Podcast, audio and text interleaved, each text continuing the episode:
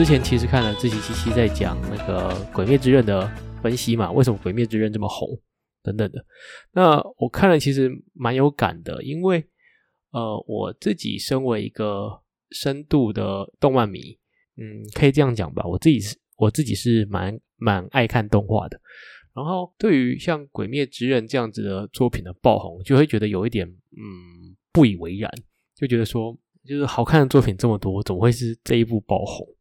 举例来说哈，如果你是一个很爱看电影的人，你可能每个月看好几部电影之类的。然后今天你有很多个朋友跟你说：“哎，我跟你说，《哈利波特》超神神作，你一定要看。”可能会觉得说。看，我觉得哈利波特粉可能会生气，但是就单就电影的部分来讲，可能哈利波特算是呃，它的它的动画做的蛮不错，特效蛮好的，那那个气氛营造的也蛮不错。可是如果有一堆人说它是神作，你就会觉得说，嗯，你是不是电影看的不够多？对，应该有更多更值得被称为神作的作品吧？我觉得对于《鬼灭之刃》，我就有一样的想法，就是有很多剧情更好的作品。我觉得更好看的作品却没有被大家看到，这是蛮可惜的。那当然啦，我觉得志奇七七在分析的时候，他讲到了一个点，我还蛮我我还蛮认同的，就是呃，很多人是因为这样子的动画而入坑，那就不要去排斥说呃他们是看了什么东西，因为就是身为一个爱看动漫的人，总是希望说呃。这样子喜欢看动画的人来是越多越好嘛？那就不要去批评这样子的声音。也因为这样子，我就想说，呃，今天呢就来推荐一些，如果你觉得《鬼灭》的剧情很普通，你有这样子的想法的这些人，对，呃，我来推荐一些我觉得剧情还不错的动画给大家。这样子，当然，我觉得《鬼灭》也是有很多吸引人的地方，像它作画真的是蛮强的。呃，作画很强这一点，我觉得其实在。呃，在以目前这这一阵子的动画来讲，可能真的有很少有作品可以比它的战斗画面更美。所以我是我还是主要还是着重在剧情很好这方面来讲吧。好，那就开始啦。第一个要推荐的是《黄金神威》。那《黄金神威》呢是一个呃北海道抢黄金的故事。呃，北海道其实到现在这几年还是有一些，就是还是有些那个淘金的点，对。就是它一直都有一些流沙金可以在河溪里面淘到，但是其实，在呃呃十八十九世纪的时候，其实那个时候有一阵的淘金热。剧情是这样子的，就是有一个北海道的爱奴人偷了一大笔的黄金，藏在那个地方，但是他来不及跟任何人讲就被抓起来了，因为他偷黄金嘛，偷黄金被抓起来很合理，因为他那个黄金的数目实在太大了，然后以至于不论是呃军方或是监狱那边，或是监狱的任何。囚犯们都觊觎的这个黄金，那个人就做了一个方式，他在五十个囚犯身上用刺青的方式刺下了有关黄金埋藏地点的暗号，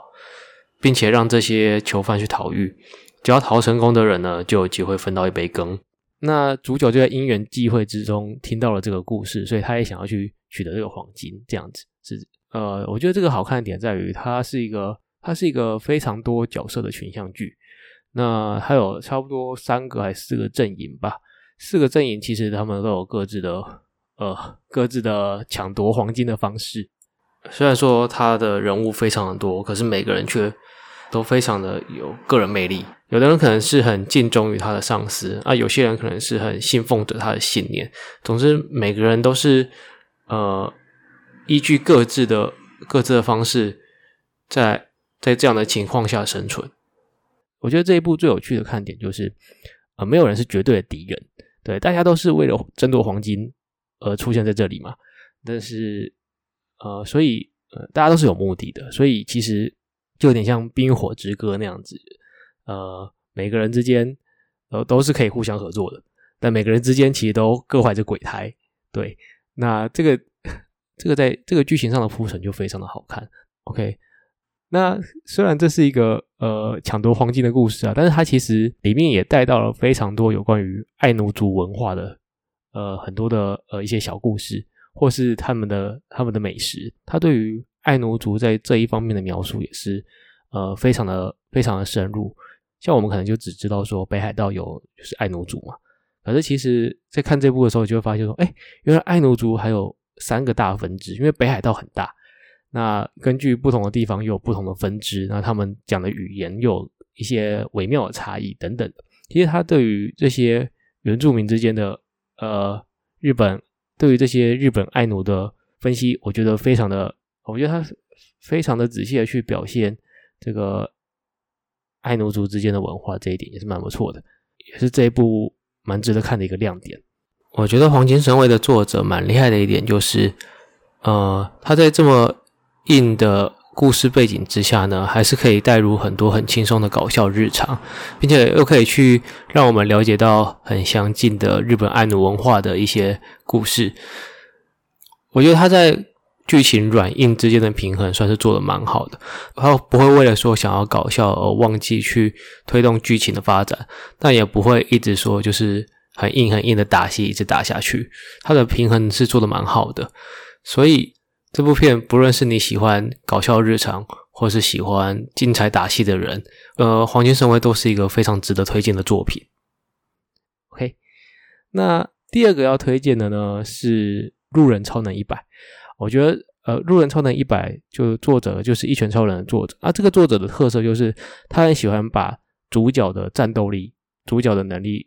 他他的他笔下的主角的战斗力应该都是那个世界里最强的。可是他们的心内心里呢，还是会有很多的迷惘。那以《路人超能一百》来说，主角茂夫就是这个故事里最强的超能力者，他就是强到可以除掉几乎所有的恶灵。或者是有超强的念动力，可以移动任何的东西，然后修复损坏的房子之类的。他身为世界上最强的人，但是他还是对自己非常的没有信心。他非常羡慕那些可能体能很好的人，或是学业很好的人等等的。对，那我觉得这个作者他笔下的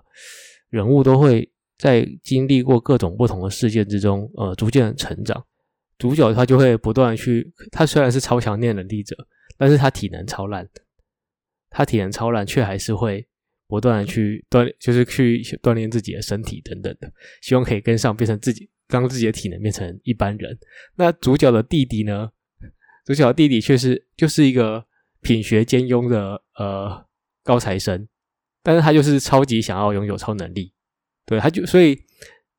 哥哥就哥哥就有点羡慕弟弟的那个品学兼优，品学兼优。那弟弟就很羡慕哥哥的超能力，对，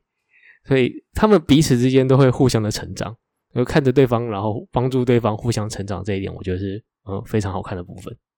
那推荐，那再来就是骨头社 Bones 这个这个制作组，他其实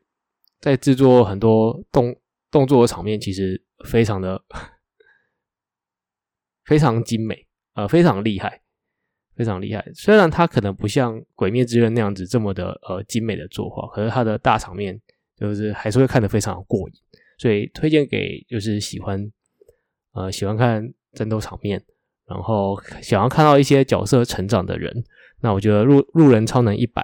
是一个非常值得看的作品。那今天要推荐的第三个作品是一个我觉得在嗯。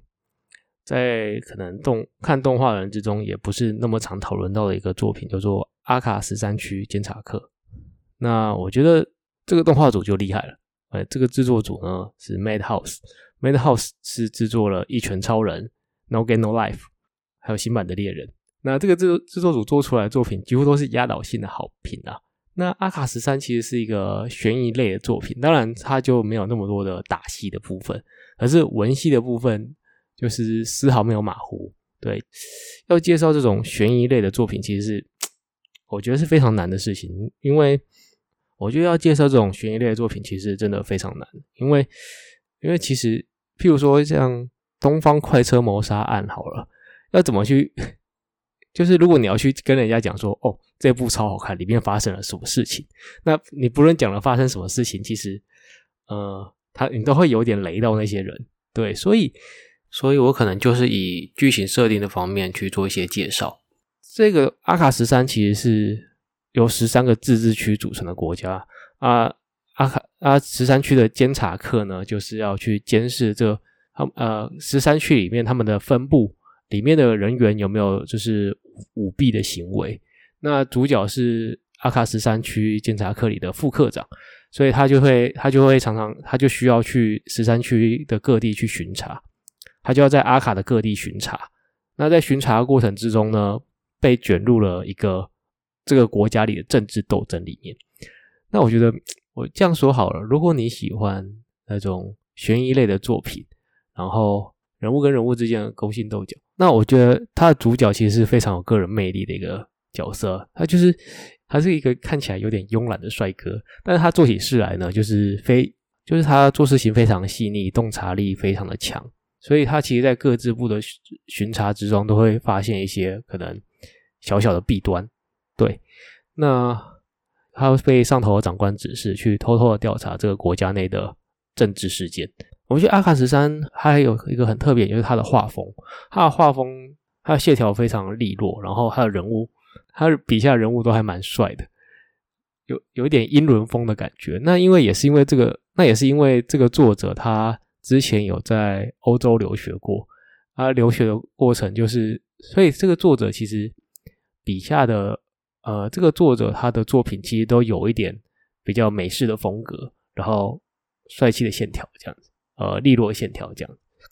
对，我是嗯，阿卡十三是一个非常值得推荐的，非常值得推荐的作品。那反正他，而且他只有十二集，其实有心的话，一个下午就可以看完了。就像看一个电影一样，差差不多，呃，就是看一个十二集，差不多三四个小时吧，就是一个长篇的电影的概念。对，它是一个非常完整的故事。那如果你喜如果喜欢悬疑类的作品，就希呃希望千万不要错过这部《阿卡十三区检查课》。那今天推荐了三部，都是我觉得各有特色的剧情类作品。但是如果我如果你就是不喜欢看剧情类的作品，就是想要看单纯的打斗的话，我要推荐我那我推荐一部，我觉得我就是我一生都会推的作品，叫做《啾啾的奇幻冒险》。但是我觉得它最厉害就是它的打斗啊，跟平常一般的日本动画打斗不太一样，是一般日本动画打斗常就是呃放招式，就是喊招式啊啊螺旋丸之类的。对，就是呃，当然有很多很棒的分镜等等的，但是我觉得 jojo 的特色是，jojo 他所有的角色一开始都是处于能力全部学完的状态，就是哎，他能力都很单纯。譬如说，有的人就是他可以修复所有的东西，破掉的东西，或是修复受伤的人，然后他就用这个能力跟人家对决。我觉得。这个是一般动画很少看到的，因为一般的动画常常都是什么拿着刀砍啊，或者是火啊、风啊等等的。那九九呢，都会用一些很特很特殊的能力去跟人家对决，所以它是一个呃非常斗志的过程。那我觉得，如果真的对，我觉得其实真的只要去看个一集，就会可能去看呃不灭钻石或是黄金之风的任何一集。的对决，其实都可以看出、感受得出，其实他们不是他不是为了要放出帅气的招式而对决，而是真的去认真的思考说对方能力是什么，我要怎么样去得到对方能力，并且反制他的这个过程。这个过程其实非常的、非常的刺激。今天推荐的四部呢，我觉得都是各有特色的作品，虽然可能它的作画上没有办法像《鬼灭》这么的、这么的美、这么的好。但是我觉得剧情是绝对打包票的好看。那今天大家就录到这边啦，我是李岩，下次见喽，拜拜。